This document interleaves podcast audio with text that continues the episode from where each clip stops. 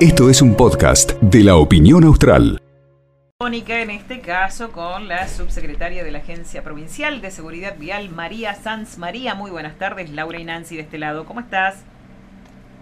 María. Buen día, chicas, ¿cómo te va? Ah, Hola. Hola, ¿qué Sí, tal? sí, Buen te- día, buenas tardes. Buenas Perdón. tardes, buenas tardes. Y son buenas Sí. tardes. Vos sabés que, eh, María, yo veía en las redes sociales eh, esta hazaña, diría prácticamente, de este deportista paralímpico Coco Urbano, que eh, desde Mar del Plata, ¿no? Anda por nuestras tierras haciendo, bueno, eh, un- una aventura de aquellas con su bicicleta adaptada.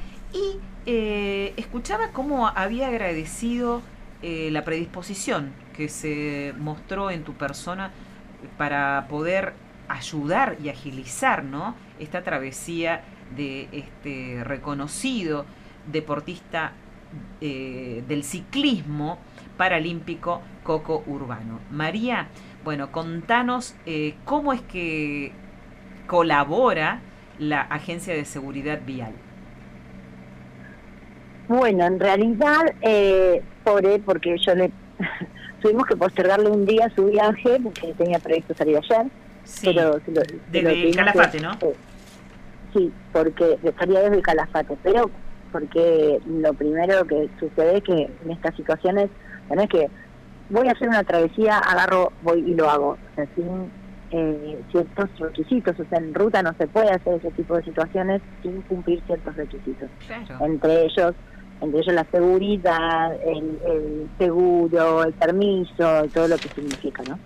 Eh, desde ese lugar, bueno, no se podía, era, era inviable poder hacer una cobertura de seguridad para él preventiva en ruta eh, de un día para el otro, porque nosotros somos conocimiento tarde de la situación, o sea, no sabíamos que iba a pasar este evento. Claro. Eh, así que bueno, ellos se comunicaron con, con el ministerio y bueno, de ahí empezamos el, el trabajo conjunto y, y en realidad sí, porque o sea, nosotros estamos acompañándolo en ese momento.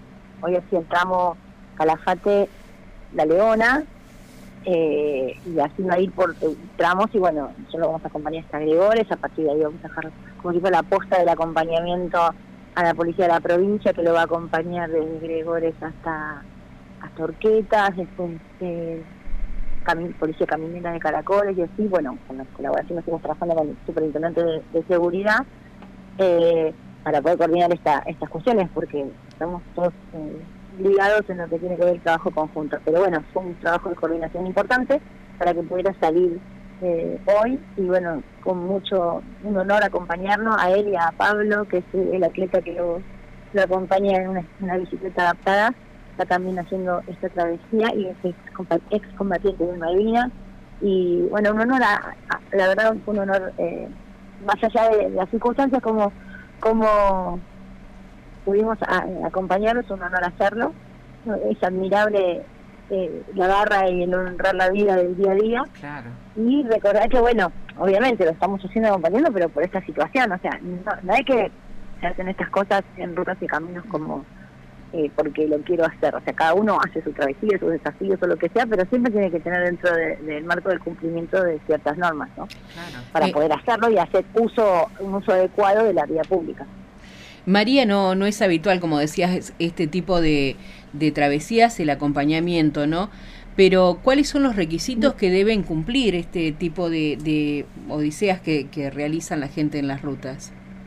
Y como lo dice la Ley Nacional de Tránsito, eh, tiene que, que cumplir con las normas de seguridad pertinentes, los permisos de la autoridad de aplicación, en este caso nosotros, eh, y todos los, los requisitos que tiene que ver. Esta gente viaja con seguro, él viaja con asistencia eh, de asistencia médica, desde el lugar tiene un asistente Tiene una enfermera, Eh, claro, sí. enfermera que la va, lo va lo va monitoreando todo el viaje, tiene sus seguros, eh, porque es un seguro diferente, no es el seguro porque voy en el auto, es otra situación, eh, tiene su, su asistente tipo personal trainer también y chofer y todo lo que lo va acompañando, ellos van haciendo van haciendo todo en el asfalto, imagínate que llega a alcanzar velocidades de 40 kilómetros por hora solo con la fuerza de sus brazos.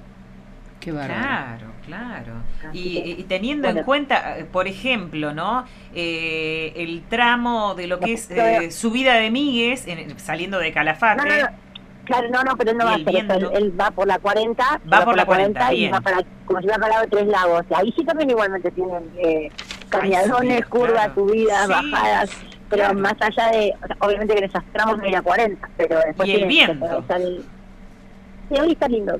No digas esa palabra, por favor. bueno, pero eh, la ruta, el- no solo acompañando a Coco, sino también estamos trabajando en ruta y con el, en, en el, en el portal de ingreso y egreso y, y, y la verdad que el viento nos, nos- cuando nos castiga, la, perdón, la dije, ves cómo son, la Claro. dije, pero no, nos castiga bastante cuando estamos en, en- en ruta. Ahora está cálido, está calmito, está lindo.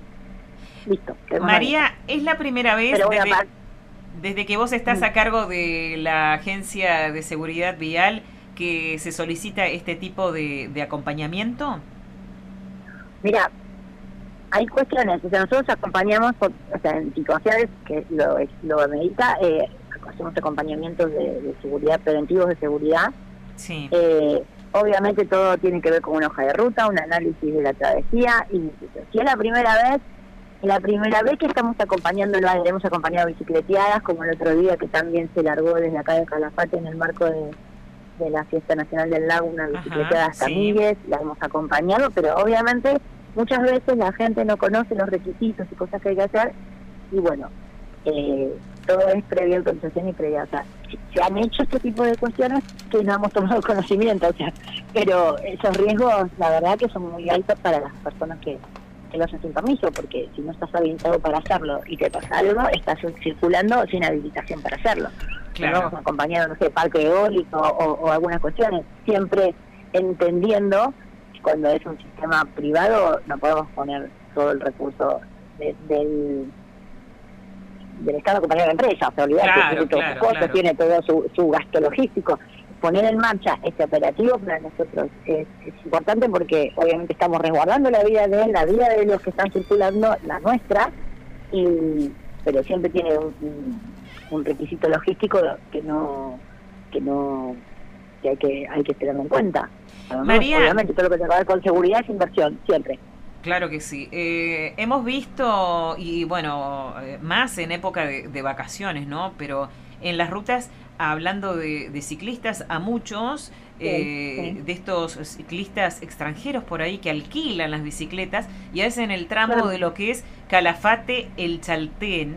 eh, y bueno, por ahí... no eh, solo Calafate Chaltén, m- m- muchos muchos turistas que hacen el, el turismo eh, en bicicleta eh, hacen estos desafíos de la ruta 40 que atraviesan todo Claro. el país y todo. Él, él mismo, Coco nos comentaban, él nunca había tenido, lo fuimos a, a visitar cuando empezamos con la coordinación con, con Diego, con Diego Farías, y él nos comentaba que, que, que nunca había tenido este tipo de, de inconvenientes o requisitos, pero claro, hay sectores hay, hay localidades y hay Sí. provincias de nuestro país que tienen las localidades pegaditas una a la otra, entonces de compañías y ya está.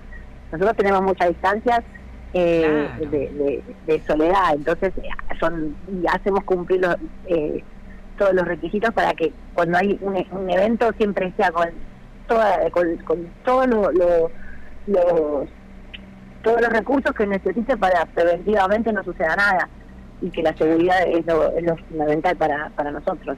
Pero Yo- sí yo te hay que tener en cuenta que estos turistas que Sí. en, en bicicleta y todo, eh, lo cual, no, o sea, si te pones a, a pensar y a mirar, eh, eh, claramente no está permitido. En- Claro, es que eso te iba a decir justamente, que lo, lo hemos charlado nosotras acá, de decir que eh, Claro. eh, en realidad la ley eh, lo prohíbe, pero eh, en la práctica Pero esto también hay muchos sucede. grises en la práctica Claro. sucede. Hay mucha gente que viene de afuera, desconoce nuestras Exacto. normativas, se debería conocerlas.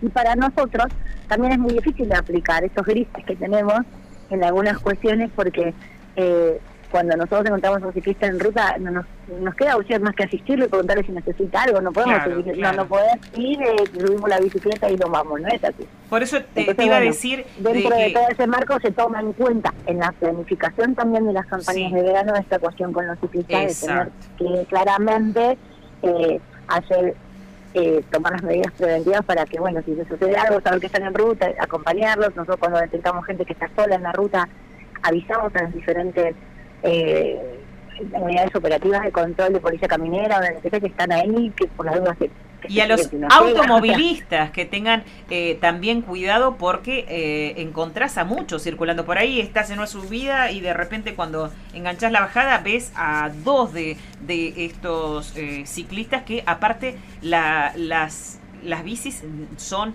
mucho más anchas porque llevan todo el equipamiento ¿eh? en estas este, bandoleras que llevan alrededor. Claro, no deja no deja no deja de ser eh, riesgoso. Entonces, bueno, eh, para todos. Entonces, bueno, nosotros estamos muy atentos con eso, nos preocupa con la preocupación también de, ver cómo, cómo, cómo se crea, o sea, sistema, y eso lo hemos charlado también en el Consejo Federal con las distintas provincias que tienen todas las mismas circunstancias y las mismas situaciones, ¿no? No, o sea, no todas, somos todas las provincias con distintas realidades, pero por regiones nos pasan cosas que son comunes y que podemos llegar a resolver. Ahora está difícil y no nos queda otra que trabajar con el tema preventivo. Como en este caso, bueno, acompañarlo a, a, Coco en este desafío de, personal de él, esta su octava travesía. Eh, dice, según la última, yo no sabía de su, de su no, lo conocía ni conocía su, su, trayectoria, lo conocí cuando empezamos el diálogo con, con él para, para que él preguntara cómo hago para irme, cómo, cómo hago, cómo cumple esta travesía que ya está iniciada desde el momento que salió de su casa, imagínate que él vive en Mar del Plata, eh, para poder ser más allá que está conversado y hablado con todos los intendentes. El problema era en el medio, en esta jurisdicción provincial. María, eh, te saco de este tema para preguntarte, bueno, sabemos que ya están al tanto de, esta persona que eh, andaba a gran velocidad por la vereda de, la costanera, si ya lo identificaron, si tienen idea de quién es o todavía continúan buscando de quién se trata. Nosotros estamos con, con todo el análisis de de ese video. Hay que tener en cuenta también que, así como fueron tienen la viveza para hacer esa, ese tipo de, de hechos delictivos sin eh, así impunemente y andar por la vida impunemente, así como son debidos para eso, después cuando hay que hacerse cargo no la viveza esa no aparece, porque claramente a simple vista están, eh, están eh, violando el artículo 193 b del Código Penal, que quiere decir eh, el tema de, pruebas ilegales de velocidad, demostración de destreza en la vía pública, eh, que también tiene tiene una una condena en caso de que de que se supiera, pero también desde el anonimato son todos vivos.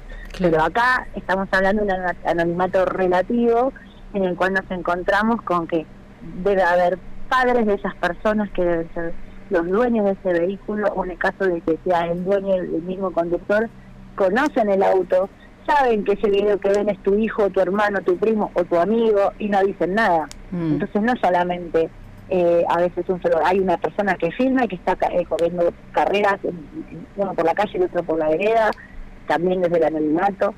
Hoy desde el anonimato y desde incluso gente con la que ponen en los Facebook y en las redes sociales quién podría ser.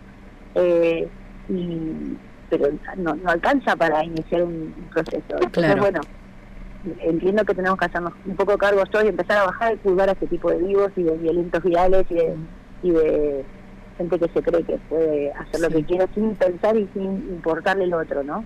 Exacto. incluso lo, fundamental de todo, incumpliendo todas las normas de tránsito y sumarle eh, eh, el delito.